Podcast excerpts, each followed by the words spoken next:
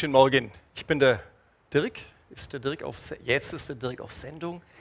Wir schauen uns eine Sache an, über die ich gestolpert bin vor ein paar Wochen. Aus dem Alten Testament, Erster Könige, das ist so nach der Schöpfung und nach dem Exodus und vor den Psalmen, also irgendwo da in diesem Niemandsland. Erster König, Kapitel 21, eine kleine Geschichte wirklich auch eine kurze Geschichte, auch in der Bibel, Nabots Weinberg. Eher so unbekannt. Wir lesen eine sehr, also am Anfang eine sehr komprimierte Fassung dieser ohnehin kurzen Geschichte und wollen uns dann ein paar Sachen anschauen, die, ja, die mir dazu aufgefallen sind, als ich über, da versucht habe, mich reinzufräsen in diese Geschichte. Wir befinden uns erst der Könige, das, also wie das Buch sagt. Es geht über die Königszeit Israels. Der erste König Israels war Saul, gefolgt von David, gefolgt von Salomo. Das war im Prinzip die Hochzeit, also nicht die Hochzeit, sondern die Hochzeit, die, die, die größte Zeit, die beste Zeit des alten Israel, David und Salomo. Und danach ging es eigentlich kontinuierlich bergab. Das ist das, ähm, worüber jetzt im Schwerpunkt diese beiden Bücher, Könige, Erster und Zweiter Könige, ähm, uns berichten. Diese Königszeit Israels endet dann im totalen Desaster. Es waren so zwei Reiche, die es dann da gab, eigentlich schon sehr kurz nach Salomo, das Nordreich Israel, das Südreich Juda. Beide sind zerstört worden. Das Nordreich Israel hat sich davon nie mehr erholt. Das Südreich ähm, Juda ist von Nebukadnezar in die babylonische Gefangenschaft geführt worden, 70 Jahre dann wieder zurück. Also das ist so der ganz große historische Kontext. Und da mittendrin gab es einen König, das war der König Ahab, und der hatte einen Nachbarn, und das war der Naboth. Und der Naboth hatte einen Weinberg, und deswegen Naboths Weinberg. Und diese Geschichte, jetzt schauen wir uns das erstmal kurz an. König Ahab von Samaria, also das ist ein anderes Wort für dieses Nordreich Israel, König Ahab besaß einen Palast. Direkt an sein Grundstück grenzte ein Weinberg, der dem Naboth gehörte. Also ich war Nachbarn. Eines Tages sagte der König zu Naboth, verkauf mir doch deinen Weinberg, ich gebe dir dafür einen besseren Weinberg oder ich zahle dich aus. Was ist dir lieber? Doch Naboth antwortete, niemals verkaufe ich dir dieses Grundstück das Erbe meiner Vorfahren. Der Herr bewahre mich davor. Missmutig und wütend ging Ahab in den Palast zurück. Vor Ärger rührte er sein Essen nicht an, sondern legte sich ins Bett und drehte sich zur Wand. Seine Frau Isabel, also die Königin, seine Frau Isabel, fragte ihn, warum bist du so schlecht gelaunt und willst nichts essen? Ahab antwortete, ich wollte ihm, also dem Naboth, einen ansehnlichen Betrag für seinen Weinberg bezahlen. Ich bot ihm auch an, den Weinberg gegen einen anderen zu tauschen, falls er das lieber möchte. Aber er lehnte stur ab. Isabel schrieb im Namen des Königs, also was ich hier, ich habe hier also einen Dialog zwischen den Eheleuten Ahab und Isabel rausgelassen, weil sonst zu lang geworden wäre. Isabel sagt in diesem Dialog, ich kümmere mich drum. Isabel schrieb im Namen des Königs, ihres Mannes, Briefe an die führenden Männer der Stadt. Darin stand, sorgt dafür, dass zwei bestochene Zeugen den Naboth vor dem ganzen Volk anschuldigen und rufen, dieser Mann hat über Gott und den König gelästert. Dann führt ihn aus der Stadt hinaus und steinigt ihn. Die führenden Männer führten alles aus, was die Königin angeordnet hatte. Die beiden falschen Zeugen beschuldigten Naboth der Gotteslästerung. Da führte man Naboth aus der Stadt hinaus und steinigte ihn. Die Stadtobersten ließen ausrichten, Naboth wurde gesteinigt, er ist tot. Als Ahab das hörte, ging er sogleich hinaus, um den Weinberg in Besitz zu nehmen. Jetzt habe ich hier zwei eckige Klammer noch dazu geschrieben. Das erste FS für Fortsetzung. Die Geschichte in der Bibel endet hier nicht, sondern Gott beauftragt den Propheten Elia, zu Ahab zu gehen und ihm ein Strafgericht anzukündigen für das, was er mit dem Naboth und mit diesem Weinberg gemacht hat. Und die zweite eckige Klammer, die ist für mich, also so mein Stich, das ist eigentlich mein Spickzettel, das ist keine Präsentation, das ist eigentlich mein Spickzettel hier. als ich das gelesen habe, und ich könnte mir vorstellen, die ganz große Mehrheit von uns allen, die wir hier so sitzen, so eine spontane Reaktion, das geschieht ihm gescheit recht, auf gut Fränkisch, dem Ahab. Der Ahab wird zu Recht bestraft. Wieso? Ja, der hat sich nicht an die Regeln gehalten. Der kann ja nicht einfach irgendwie ein fremdes Eigentum wegnehmen und dann noch so ein Schauprozess. Also das geht ja gar nicht. Strafe muss sein. Lassen wir es mal so stehen. Wir kommen auf diesen Punkt, auf diese, also zumindest für mich ja nicht ganz natürliche Reaktion. Das kann ja nicht sein. Da muss ja, da muss man doch was machen. Wir kommen immer wieder jetzt im Laufe der nächsten paar Minuten drauf zurück. Ich habe das, was ich hier gerne mit, mit, euch so ein bisschen erörtern will, in, in ein paar kleine Positionchen zusammengeteilt. Ich sehe alles immer durch meine Brille. Und dann noch ein paar andere Sachen. Das liest du hier, was wir uns so mal anschauen wollen. Ich, ich sehe alles immer durch meine Brille. Jetzt bin ich selber ein Brillenträger, also ich schaue hier hin, sehe dich durch meine Brille, ich schaue hier hin und sehe dich durch und da oben die. Also ich schaue immer durch meine Brille, ob ich will oder nicht. Auch wenn du keine Brille trägst, hast du eine Brille auf, und zwar diejenigen einer Frau, eines Mannes in einem bestimmten Alter, in einem bestimmten Kulturkreis, also hier jetzt der deutsche Kulturkreis zum Beispiel, nicht in Costa Rica oder nicht in Neuseeland oder nicht in Fernost oder oder, sondern halt hier. Und das prägt dich, das prägt mich und es ist übertragenen Sinn, verwendet man auch so das Wort, ich sehe das dann durch eine Brille, wenn du verliebt bist, siehst alles durch die rosarote Brille und so weiter. Und so lese ich auch in der Bibel. Ich kann es nicht vermeiden. Ich kann mir das vielleicht bewusst werden und da wollen wir ein bisschen mal reingehen jetzt, aber das ist halt so. Zwei kleine Beispiele, auch hier, das ist dann wieder mein Spickzettel, Beispiel 1, Beispiel 2.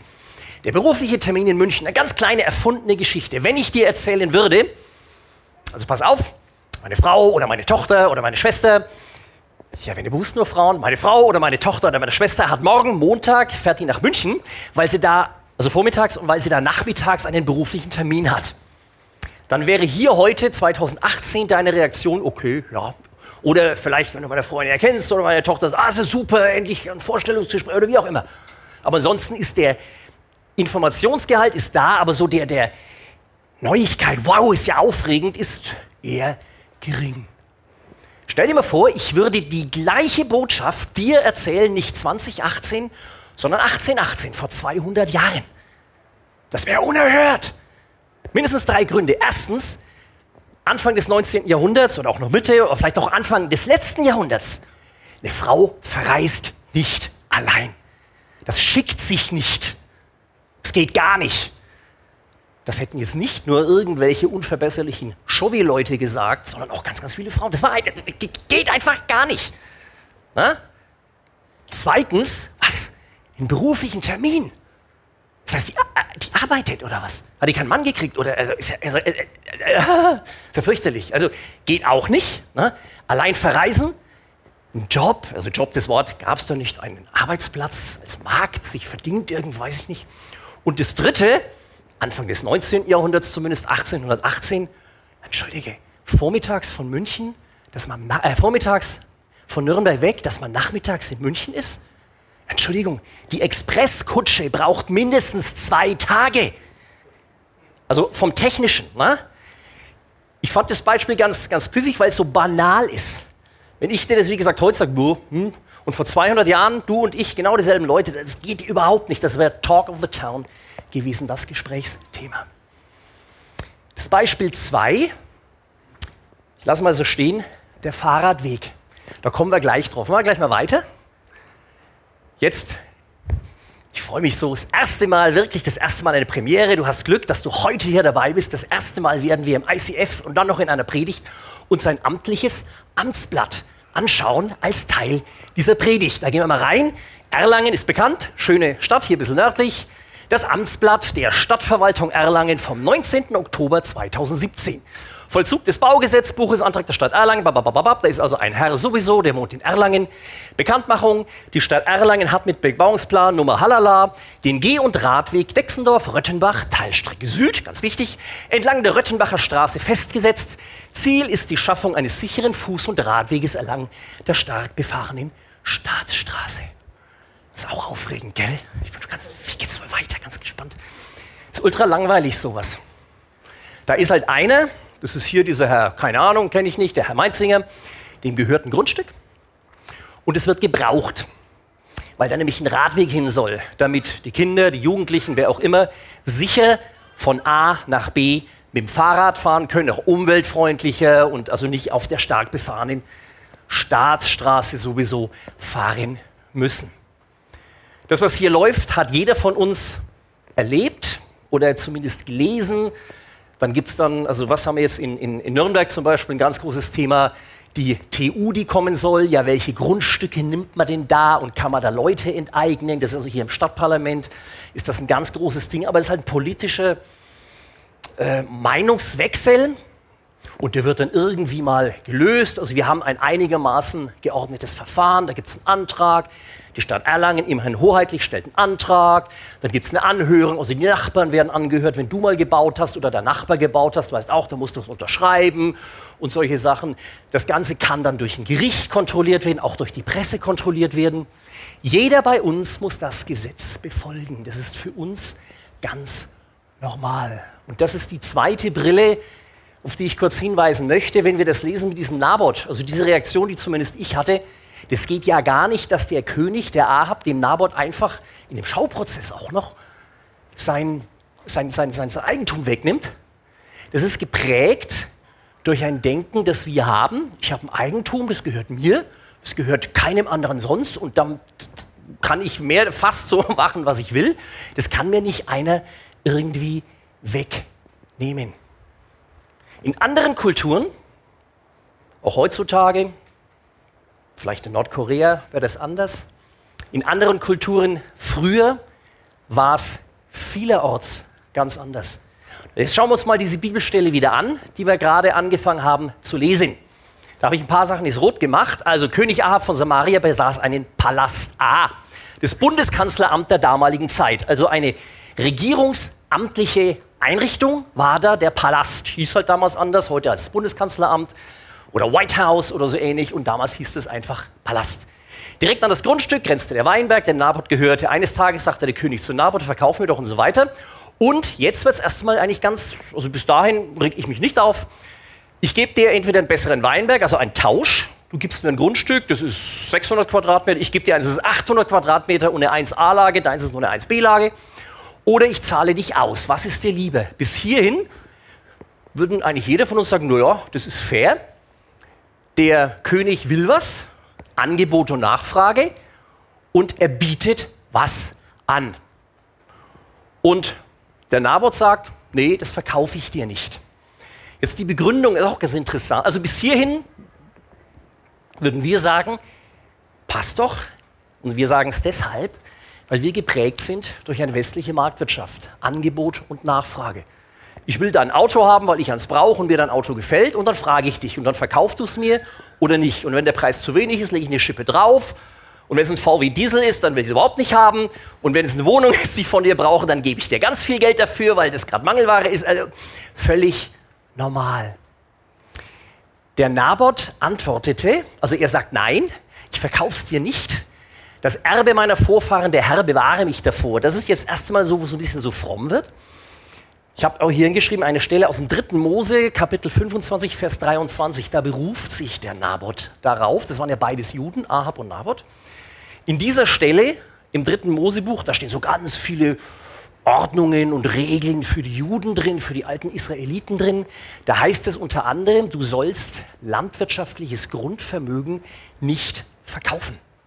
Denn alles gehört Gott, sagt Gott über dieses Grundeigentum, also vor allen Dingen landwirtschaftlich genutzte Flächen oder Produktionsflächen. Heute wird man auch sagen, Stahlwerk gehört auch dazu. Sollst du nicht verkaufen, das steht da so. Darauf beruft sich, darauf bezieht sich der Nabot. Er nennt also einen Grund. Bis hierhin, gut, dann nennt er halt einen Grund, genauso wie wenn du mir dein Auto verkaufst, äh, ich will dein Auto kaufen und biete dir vielleicht einen irren Preis und sagst, nö, mache ich aber nicht, weil das ist mein Lieblingsauto oder das, mit dem habe ich damals die Führerscheinprüfung bestanden, das, das hebe ich auf, das nehme ich mit dann abends ins Schlafzimmer oder äh, irgendwas immer. Das ist dann vielleicht ein irrationaler Grund, aber okay, es ist ein Grund, es ist dein Auto, ist nicht meins dann. ziehe ich halt in Dannen. Vielleicht enttäuscht, vielleicht auch nicht, wie auch immer. Also Ende der Verhandlungen. Auch hier Ende der Verhandlungen. Was jetzt passiert, wir hatten es gerade gelesen, das ist dieser Schauprozess mit gekauften Zeugen. Wir wiederholen es jetzt nicht nochmal. Mit gekauften Zeugen, die dann nicht nur dem Naboth diesen Weinberg enteignen, sondern den Naboth gleich umbringen. Also eine ziemliche, ich sage es sehr vorsichtig formuliert, eine ziemliche Überreaktion. Ein Schauprozess. Interessant, das habe ich jetzt hier eben rausgenommen, weil sonst zu viel Text geworden wäre, Isabel, die Frau des Königs, die Königin, ist keine Israelitin, kommt aus einer anderen Kultur. Als der Naboth ihr das erzählt, wir kommen dann auf den Dialog gleich noch, als der Naboth ihr das erzählt, reagiert die mit völligem Unverständnis. Die, die, die, die herrscht ihren Mann geradezu an. Ja, wie stellst du dich denn an? Du bist doch König. Es ist zum einen vielleicht der Charakterzug dieser Frau, das lassen wir hier außen vor. Es ist zum anderen aber deren kultureller Hintergrund. Im alten Orient, also in dem auch jetzt das Alte Testament, dem Umfeld, in dem das Alte Testament geschrieben wurde, gab es ganz, ganz viele Völker. Die Israeliten waren ein ganz kleines Volk, damals schon, heute auch wieder, gab es ganz viele Völker, die viel mächtiger waren. Ägypter, dann Mesopotamier, Assyrer und was da so alles dann in der Gegend unterwegs war, die hatten völlig andere Verständnisse von Eigentum, sondern Eigentum gehörte entweder alles dem Gott des Volkes, damit den Priestern, oder dem König, so eine Art Staatseigentum. Also diese Idee eines Privateigentums ist vielen anderen Kulturen nicht vertraut gewesen. Noch dazu, wenn wir hier Palast, Bundeskanzleramt, wenn das wie hier hoheitlich genützt werden sollte. Palast soll erweitert werden. Hier geht es um den Gemüsegarten, also das war nicht nur Fun, sondern um die Leute, die im Palast leben, zu versorgen. Also durchaus regierungsamtliche Funktion. Und die Isabel, die ist völlig verdattert. Ja, was stellst du dich so an? Nimmst ihn halt weg. Wo ist das Problem? Der Ahab, Israelit, der hatte das verstanden, dass es Privateigentum gab, weil er, sehen wir hier, er bietet zum Tausch einen besseren Weinberg an oder Geld. Der respektierte also, dass es Privateigentum gibt, was selbst dem König eigentlich nichts angeht.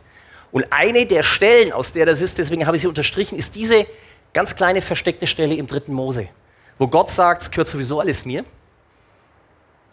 Und deswegen kann jeder Mensch, auch der alleroberste Mensch, also der König, sich nicht irgendwelche Sonderrechte rausnehmen. Privateigentum, eine der tragenden Säulen von dem, was wir soziale Marktwirtschaft, freie Marktwirtschaft nennen, ist eine Idee, die aus der Bibel kommt. Eine von vielen Ideen, die aus der Bibel kommt. Das ist eine Sache, die aus dieser Erzählung heraus zu uns spricht. Eine von vielen Ideen, auch wie, dass Frauen Rechte haben, auch Pflichten haben, aber eben auch Rechte haben eigene Individuen sind und so weiter. Eine dieser vielen Ideen, auch demokratische Abstimmung, lauter so Sachen, die in der Bibel verwurzelt sind, die hier an dieser Stelle sehr schön gelebt werden. Und deswegen ist nochmal zurück zu unserem Radweg zwischen Erlangen und Dexendorf Süd. Das wird es immer wieder geben, dass es kollidiert Privateigentum mit öffentlichem Interesse, nennt man das. Wir wollen hier einen Radweg bauen, damit die Leute sicherer auf dem Fahrrad fahren können. Und dazu gibt es Enteignungen, aber das ihm, hat seinen Antrag und da gibt es eine Anhörung, da gibt es eine Entschädigung, die muss angemessen sein. Und wenn der Eigentümer sich benachteiligt fühlt, dann kann er ins Gericht anrufen oder er kann die Presse ähm, äh, Alarm, äh, in Alarmbereitschaft versetzen und so weiter. Aber das sind alles Sachen, die uns normal sind und die in anderen Kulturen überhaupt nicht normal waren. Bis hierhin einigermaßen abstrakt. Jetzt beenden wir mal die Vorlesung über den Rechtsstaat und schauen uns ein paar. Wir, wir kommen mal gleich wieder darauf zurück, keine Sorge, ich lasse euch nicht raus. Und jetzt schauen wir uns noch ein paar andere Sachen an, die deutlich menschlicher sind. Das nächste ist die stille Post, aber mit Absicht, Fragezeichen, Ausrufezeichen also vielleicht bin ich schon zu alt, also ich habe, als ich Kind war, war auch mal Kind im letzten Jahrtausend, dann äh, so auf Kindergeburtstag, sind wir so, weiß ich, sechs Jahre alt, ich acht Jahre alt, ich vielleicht so auch noch stille Post, also sitzen die Kinder so im Kreis und dann flüsterst du deinem Nachbarn was ins, also denkst dir was aus, flüsterst es deinem Nachbarn ins Ohr und der flüstert es weiter, das, was er meint hat, verstanden zu haben und dann geht es so rum und dann kommt es wieder bei mir raus als dem Initiator dieses Satzes und das ist was völlig anderes und das ist sehr lustig, also zumindest für Kinder Geburtstage, dieser stille Posteffekt, dass sich eine Botschaft verfremdet. Und ein bisschen was Ähnliches haben wir hier auch. Das schauen wir uns jetzt mal an, haben wir auch gerade schon gelesen und jetzt bleiben wir mal bei, bei ein oder anderen Sachen stehen. Also wir hatten zunächst den Dialog zwischen Ahab und Naboth. Also Ahab dem König und Naboth dem Nachbarn, mit dem Wein, dem der Weinberg gehört. Ahab sagt, Wiederholung jetzt, verkauf mir doch deinen Weinberg, ich gebe dafür also dieses Angebot. Naboth sagt, das verkaufe ich dir nicht, der Herr bewahre mich davor. Also er beruft sich auf ein biblisches Gebot, er nennt eine Begründung. Verhandlungen abgebrochen, Dialog zu Ende. Ahab geht nach Hause und unterhält sich mit seiner Frau, der Isabel. Die fragt ihn, warum bist du so schlecht gelaunt? Ahab erzählt ihr, was passiert ist. Weil dieser Nahab mir seinen Weinberg nicht geben will, ich wollte ihm doch einen ansehnlichen Betrag dafür bezahlen, bot mir auch an, gegeneinander zu tauschen, falls er das lieber möchte. Bis hierhin, andere Wort, andere Wortwahl, aber vom Inhalt her eins zu eins das, was passiert ist. Und jetzt kommt's. Aber er lehnte stur ab, oder im Original heißt es, äh, zitiert, Ahab gegenüber seiner Frau, den Nahab, mit den Worten, ich gebe dir meinen Weinberg nicht. Fällt's auf? Was der Ahab hier gegenüber seiner Frau erwähnt, besser gesagt, was er nicht erwähnt. Er lässt die Begründung weg. Er lässt die Begründung weg, die für einen frommen Juden sehr wichtig ist. Es gibt eben dieses Gebot, ob das Sinn macht oder nicht, ist eine andere Geschichte. Es gibt das Gebot im dritten Mose, Grundeigentum wird nicht verkauft. Dieses Gebot, diese zentrale Begründung, die der Naboth gibt, warum er den Weinberg nicht verkaufen will, lässt der Ahab gegenüber der Isabel weg. Wir haben vergleichbare Situationen öfters mal in der Bibel, kommen wir gleich noch drauf, jetzt bleiben wir gerade noch mal da. Da hat es mich erwischt und zwar persönlich, jetzt nicht so abstrakt mit Rechtsstaat und Fahrradweg und irgendwas. Angenommen ich, angenommen du, hast Streit, ich meine, der Ab hatte hier Streit mit Naboth, so eine streitige Auseinandersetzung. Streit mit dem Kollegen, mit dem Chef, mit dem Lehrer, mit dem Nachbarn, mit dem Trainer im Fußballverein. Und du gehst dann nach Hause und berichtest das im Kreis der Familien oder im Kreis der anderen Arbeitskollegen oder wie auch immer. Wie erzählst du das? Das, was der Ahab hier gegenüber seiner Frau macht, ist, er versucht, sie zu manipulieren. Er lässt die Begründung weg. Er stellt sich in ein besseres Licht, vielleicht noch nicht einmal, aber er stellt den Naboth in ein schlechteres Licht, weil er den als Sturkopf hinstellt. Der lehnte stur ab ich mag nicht. So. Das hat mich gepackt. Wie erzähle ich meiner Frau zu Hause von irgendwelchen eher unangenehmen, hier auch ein unangenehmes Ereignis? Wie erzähle ich das? Versuche ich es möglichst neutral rüberzubringen oder ich, natürlich lüge ich nicht, ich bin ja Christ, das mache ich natürlich nicht, ne? aber du kannst ja, du kannst ja verschieden gewichten. Wie mache ich das? Wie machst du das? Und mit welchem Ziel? Damit ich, damit du in einem besseren Licht stehst, damit du den, der zuhörst, in deinem Sinn manipulierst? Einfach nur als Frage. Also mich hat es getroffen. Hat es getroffen, das zu sehen, dieser Unterschied. Und jetzt nochmal, wir haben hier so ein paar, also sowas ist relativ häufig im Alten Testament. Das ist eine Erzählweise im Alten Testament, wo Dialoge oder wo, wo ein, ja, also, ja, ein, ein, ein Dialog zwischen A und B dasteht und der B erzählt es dann dem C und so weiter. Also das schönste Beispiel ist hier Richter Kapitel 3, da geht es um den Simson oder auch genannt Samson, das ist dieser Muskelprotz, der da mit dem Löwen kämpft und so weiter. Ähm, der Engel sagt der Mutter des Simson, eine, sagte was mit Informationsgehalt ABC und dann meint man, dann geht die Mutter dann zu ihrem Mann, also zu dem späteren Vater von Simson, sagt wieder ABC und Lisa sagt, ja, das habe ich gerade schon gelesen, ist okay, danke liebe Bibel. Und dann ähm, kommt der Engel zu beiden Eltern und sagt wiederum ABC und du denkst, ja, ich habe es gerade gesehen. Und der Vater fragt dann den Engel äh, ABC und der Engel sagt wieder ABC. Ja, bitte, ich weiß es jetzt wirklich. Also so lese ich das, so diese endlosen Wiederholungen die sind in aller Regel keine richtigen Wiederholungen, so wie hier auch, sondern da werden Sachen weggelassen. Da werden Sachen hinzugefügt, um Persönlichkeiten des Sprechers besser rauszubringen. So wie hier mit dem Ahab, der den wichtigsten Teil weglässt. Also das ist für mich jetzt, ich wiederhole mich jetzt an der Stelle, hui, ja, da habe ich mich, muss ich mir an die Nase fassen. Ne? Vielleicht der eine oder andere hier von uns auch. Wie transportiere ich gerade nach unangenehmen Situationen, nach einem Streit, wie transportiere ich das, wenn ich es Dritten gegenüber weiter erzähle? Und dann noch eine Kleinigkeit, die mir aufgefallen ist bei dem Nabot, der benimmt sich ja wie ein Kind. Schauen wir auch hier wieder an die Bibelstelle dazu. Gleich weiter. Also, nochmal Ahab und Nabot verhandeln, erfolglos über den Weinberg. Missmutig oder im Original wird man eher übersetzen widerspenstig und wütend ging Ahab in den Palast zurück, weil Nabot ihm den Weinberg nicht verkaufen wollte, weil es ein Erbstück war. Vor Ärger rührte er sein Essen nicht an, sondern legte sich ins Bett und drehte sich zur Wand. Das ist also hier dieser junge Mann, es wird mir eher von so jemandem dann vielleicht erwarten, so wo die Lebenserfahrung vielleicht noch nicht ganz so ausgeprägt ist, so mit so vier Jahren oder so. Genauso benimmt sich der Nabot. Ein erwachsener Mann, noch dazu der König, also der sollte eigentlich Leitungsqualitäten haben. Und führt sich voll auf. Anders kann man es nicht sagen. Und auch da, das hat mich gepackt, am Schlawittchen. Dem Nabot ist dieser, Entschuldigung, dem Ahab ist dieser Weinberg so wichtig. Der projiziert da so viel Erwartungen rein und dann kriegt er nicht. Und dann tickt der völlig aus, ist stinksauer. Bei welchen Sachen ticke ich völlig aus und bin stinksauer, nur weil ich es nicht kriege?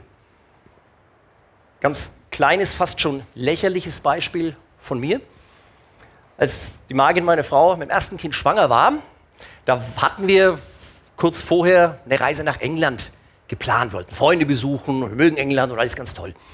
Und dann also schwanger und also es war keine Komplikationsschwangerschaft, aber halt die erste Schwangerschaft und bist ja dann noch aufgeregter als sonst und dann war es meiner Frau lieber, nee, also ich möchte nicht im Flieger sitzen und es ist, ich will zu Hause bleiben, Punkt Ende.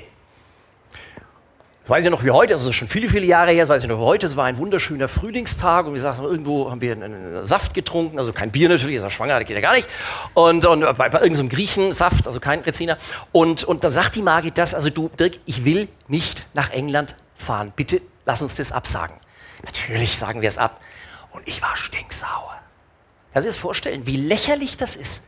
Da sitze ich da, werd Papa, hätte eigentlich allen Grund, mich zu freuen. Und was mache ich? Ich habe so einen Frust geschoben, so wie der. Ja, hier, so ähnlich. Der hat noch mehr Haare als ich. Ne? Habe so einen Frust geschoben, weil ich nie nach England komme. Das Beispiel ist lächerlich. Also ich habe mich lächerlich gemacht, aber da gibt es ganz andere Sachen. Was ist mir, was ist dir so wichtig in deinem Leben, dass du es unbedingt brauchst, ohne geht es gar nicht. Und wenn du es nicht kriegst, dann bricht alles zusammen. Wir werden in ein paar Monaten so wie es aussieht, mal eine Predigtserie wieder machen, also nicht so Freestyle wie hier, jeder macht irgendwas, sondern Predigtserie über Götzen. Und genau das ist es. Götze ist also nicht irgendwas, eine Figur aus Holz oder Stein und dann mache ich so komische Verrenkungen, so gebetsartig oder irgendwas, sondern Götze ist alles, von dem ich meine, das brauche ich in meinem Leben. Und wenn ich das nicht habe, dann geht es nicht weiter. So ein bisschen was mit mir, mit meinem blöden England-Urlaub. Und bei dem Nabot, äh, Entschuldigung, bei dem Ahab mit dem Weinberg als Warnung für uns alle und auch als Chance, sich selber zu erforschen, was sind Sachen, die mir so wichtig sind. Und wenn es also auch gute Sachen, auch ein Weinberg, tolle Sache, Grundstückerweiterung, ist ja cool.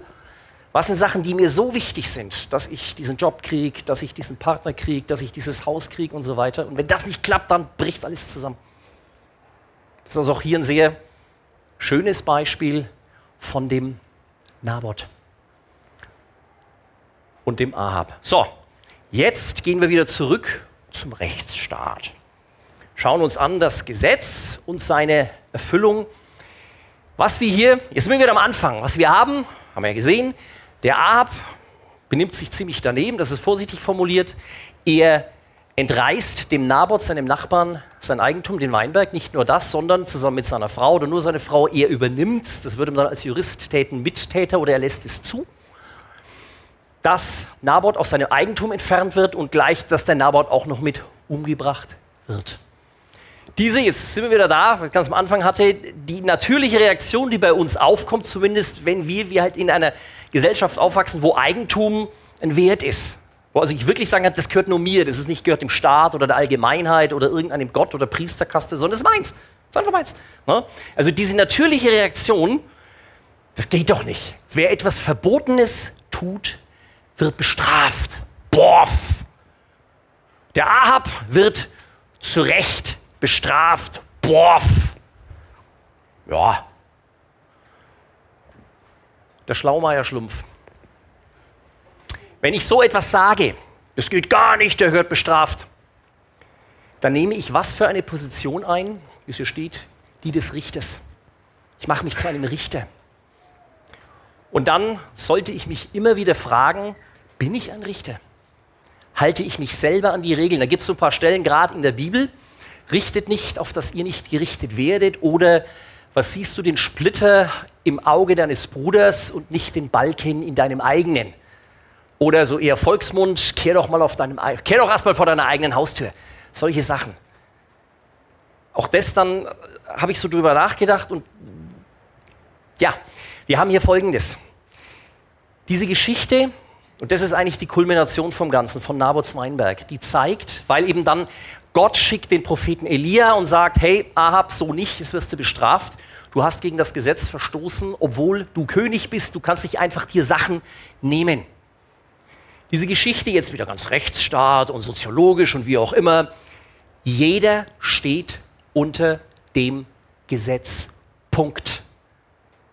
Wir hatten die Diskussion jetzt ganz aktuell mit dieser Abschiebung von Sami A nach Tunesien, der Gefährde ist und ob das ist gut oder ob du das gut findest oder schlecht oder ob ich es gut finde, das ist überhaupt nicht der Punkt. Die Diskussion hat einmal mehr schön gezeigt, dass das bei uns immer noch ganz gut funktioniert. Wir sagen, wir haben Gesetze und da muss sich jeder dran halten, auch bitte die Behörden. Das geht nicht anders, auch wenn man es nicht mag. Punkt. Das ist nichts anderes als die Geschichte hier mit dem Weinberg. Nur halt in anderem Kontext, aber der Sinn dahinter ist der gleiche. Jeder steht unter dem Gesetz, muss das Gesetz befolgen. Jetzt kann man sagen, okay, ich bin kein Gefährder und äh, ich habe auch noch meinem Nachbarn, habe auch noch nichts geklaut, vielleicht mal die Äpfel runter, wenn sie rüberwachsen oder so ähnlich und umgebracht habe ich erst recht kein. So, jetzt schauen wir uns mal an, was Jesus viele Jahrhunderte später dann sagt, was Gesetz eigentlich heißt. Matthäus Kapitel 5. Ihr wisst, dass es heißt, du sollst nicht töten. Also, okay, habe ich nicht gemacht. Wer aber einen Mord begeht, muss vor ein Gericht gestellt werden. Bis hierhin bin ich voll dabei. Absolut. Doch ich, also Jesus, sage euch, Schon wer auf seinen Mitmenschen zornig ist, gehört vor Gericht. Wer zu ihm sagt, du Schwachkopf, dieses Wort Raka, was da steht im Original, es ist tatsächlich so mit Hohlbirne oder Hohlkopf. Ganz gut übersetzt. Also auch die damals konnten anscheinend ganz gut schimpfen, nicht nur wir Franken. Wer zu ihm sagt, du Schwachkopf, der gehört vor den Hohen Rat und wer ihn verflucht, und im Original heißt das also nicht, verfluche dich so irgendwie so fromm oder so, sondern du, du Idiot. Also Schwachkopf ist einer, der vielleicht ein bisschen langsam auf der Birne ist und der Törichte ist dann noch eine Stufe äh, danach, der ist also nicht nur langsam, der ist einfach doof oder blöd oder so. Und wer zu ihm sagt, du blöde Jan, der verdient es, ins Feuer der Hölle geworfen zu werden. Ich habe dann überlegt, mir ist glücklicherweise nicht eingefallen, dass ich mal direkt zu irgendjemand gesagt hätte, du Schwachkopf in den letzten Monaten. Dass ich über Leute, du Schwach, dieser Schwachkopf zumindest gedacht hätte oder vielleicht auch nur im Kreise meiner Familie gesagt hätte. Ich kann es nicht zählen. Und ich bin sicherlich nicht der Einzige hier im Raum, dem es so geht. Wer bin ich? Angesichts dessen, angesichts dieser Herausforderung hier, bin ich des Hölle, des, wie heißt es, des Feuers der Hölle schuldig. Wenn ich das ernst nehme, was da in der Bibel steht. Diese Schwelle, die da gesetzt wird, diese Messlatte, die da gelegt wird von Jesus, die ist so irre hoch. Da braucht es keinen Totschlag oder so, sondern es genügt, wenn ich im Kreise meiner Lieben zu Hause sage, also mein Chef, also wirklich ein Vollhonk oder irgend sowas. Jeder von uns kennt das. Jeder von uns kennt das. Was wir auch gesehen haben aus der Geschichte von Nabots Weinberg, jeder steht unter dem Gesetz ausnahmslos, auch der König. Und viele Jahrhunderte später, wir haben ihn hier gerade schon, den, der da hier als Autor genannt wird, kommt, sagt von sich, er ist der König der Juden. Das ist das, was die Bibel sagt. Und auch der stellt sich unter das Gesetz. Jesus sagt, ihr sollt nicht meinen, dass ich gekommen bin, das Gesetz oder die Propheten aufzulösen. Ich bin nicht gekommen aufzulösen, sondern zu erfüllen. Auch in unmittelbaren Zusammenhang mit dem gerade. Also wenn du einen Schwachkopf nennst, bist du des höllischen Feuers schuldig. Die Messlatte liegt weiterhin da, wo sie immer lag. Die ist nicht irgendwie jetzt abgesoftet worden, die ist da, wie sie ist. Und eine weitere Besonderheit, oder Entschuldigung, eine weitere Parallelität, die mir dann aufgefallen ist, in dieser Geschichte von Naboth Weinberg, dieser Schauprozess, den haben wir jetzt ja weitgehend ausgelassen, da ist passiert alles Mögliche. Wer überhaupt nie zu Wort kommt in diesem Schauprozess ist Naboth. Völlig passiv, wird nie erwähnt.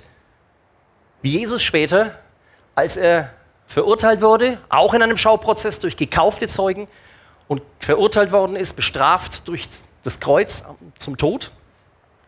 Er war stumm wie ein Schaf, das man zur Schlachtung führt und wie ein Lamm, das sich nicht wehrt, wenn es geschoren wird, hat er alles widerspruchslos ertragen, so wie der Naboth auch. Da ist eine wunderschöne Parallele aus diesem Naboths Weinberg zu dem, weswegen wir das hier alles machen. Weil dieser Jesus, so sagt es die Bibel, gekommen ist als König der Welt, in das Seine, die Seinen nahmen ihn nicht an und hat es ertragen, ist ans Kreuz gegangen für deine Schuld, für meine Schuld und wenn du keinen umgebracht hast, ich habe noch keinen umgebracht, aber ich habe schon ganz, ganz oft gesagt oder gedacht, du Schwachkopf. Und das genügt anscheinend, wenn ich sehe, was da drin steht, meine Güte. Und das ist jetzt kritisch, dass ich das rüberbringe. Jesus macht es nicht um der Regeln willen, dass die Ordnung wiederhergestellt, das auch. Er macht es um der Menschen willen, um deinetwegen und meinetwegen. Dass wir uns klar werden, hoffe ich, das kommt, finde ich, also ich habe es dann irgendwann angefangen zu, zu schnallen in dieser Geschichte mit Naboth Weinberg. Ich bin nicht der Naboth, ich bin der Ahab. Ich mache was, ich nehme mir Sachen, die mir nicht gehören. Ich lebe in einer Art und Weise, allein schon eben, wenn ich über dich denke, du Schwachkopf, verletze ich deine, deinen die Integrität, die du hast, den Respekt, lasse ich vermissen, allein schon, wenn ich es denke. Und umgekehrt genauso. Und dass dieser Jesus gekommen ist, nicht, oh, okay, jetzt wollen wir das mal alles wieder klarstellen, sondern um dich und mich daraus zu holen. Damit wollen wir schließen mit diesem letzten Vers, der ist dann aus dem zweiten Korinther. Denn Gott hat Christus, der ohne jede Sünde war, mit all unserer Schuld beladen und verurteilt, damit wir freigesprochen sind und vor ihm bestehen können. Sei mir froh, dass wir in einer Gesellschaft leben, erstens, wo wir uns zwar sehr heiß hier, aber immerhin, wir haben einen Raum, könnte auch sein, wir haben keinen Raum, weil irgendeine Regierung sagt, nee, also christlicher Glaube machen wir es gerade nicht und ist nicht mehr so zeitgemäß oder passt, passt nicht in die politische Landschaft. Wir können hier sein, ein bisschen schwitzen und ansonsten können wir uns versammeln. Seien wir froh, dass wir nach Hause gehen können, du in deinem Auto, was dir gehört, in deine Wohnung, die dir gehört, oder wenn du es gemietet hast, wo es dann Gesetze gibt, die verhindern, dass dein Vermieter dann mitten in der Nacht reinkommt und sagt, so, es musst aber raus hier, weil ich einen besseren Mieter gefunden habe. Seien wir froh drum und das ist nicht einfach, das haben wir uns nicht einfach so erarbeitet, da sind viele Sachen in der Bibel angelegt. Und seien wir vor allen Dingen froh drum, dass wir einen Richter haben, der nicht nur Richter ist, sondern Freund ist und Gott ist und Retter ist. Der ist Richter und Retter gleichzeitig, der dich und mich von solchen Sachen wie, allein schon wenn du über einen anderen denkst oder sagst, du dieser Schwachkopf, der dich davon erlöst hat und von vielen anderen Sachen auch noch. Und dafür machen wir das. Wer Lust hat, also schnell mit aufsteht, wird dann sowieso gleich gesagt, aufstehen zum Worship. Vater im Himmel, ich danke dir, dass wir lernen dürfen aus der Bibel. Ich danke dir für den Segen, den wir haben hier in so einem irrereichen Land und einem sehr ja, ordentlichen Land, wo ganz viele Sachen immer noch oder ja, einfach gut laufen. Ich danke für den Segen, den wir haben, dass es Behörden gibt und dass es eine Steuererklärung gibt und einen Steuerbescheid und dass das alles seine Ordnung hat. Ich bitte dich, dass wir das schätzen. Und ich danke dir, Herr, dass wir wissen dürfen, dass dein Sohn der Richter ist und der Retter gleichzeitig, dass er ans Kreuz gegangen ist und dass er in den Himmel aufgestiegen ist dass dadurch unsere Schulden vergeben sind, unsere Schuld vergeben ist. Allemal, wenn wir Schwachkopf sagen oder wenn wir was geklaut haben im Kaufhaus oder die Steuer geklemmt haben oder was auch immer. Dass das immer noch strafwürdig ist, aber dass du die Schuld getragen hast. Und ich bitte dich, dass wir den Segen, den wir da haben, der auf uns ruht, erkennen dürfen und davon weitergeben dürfen. Amen.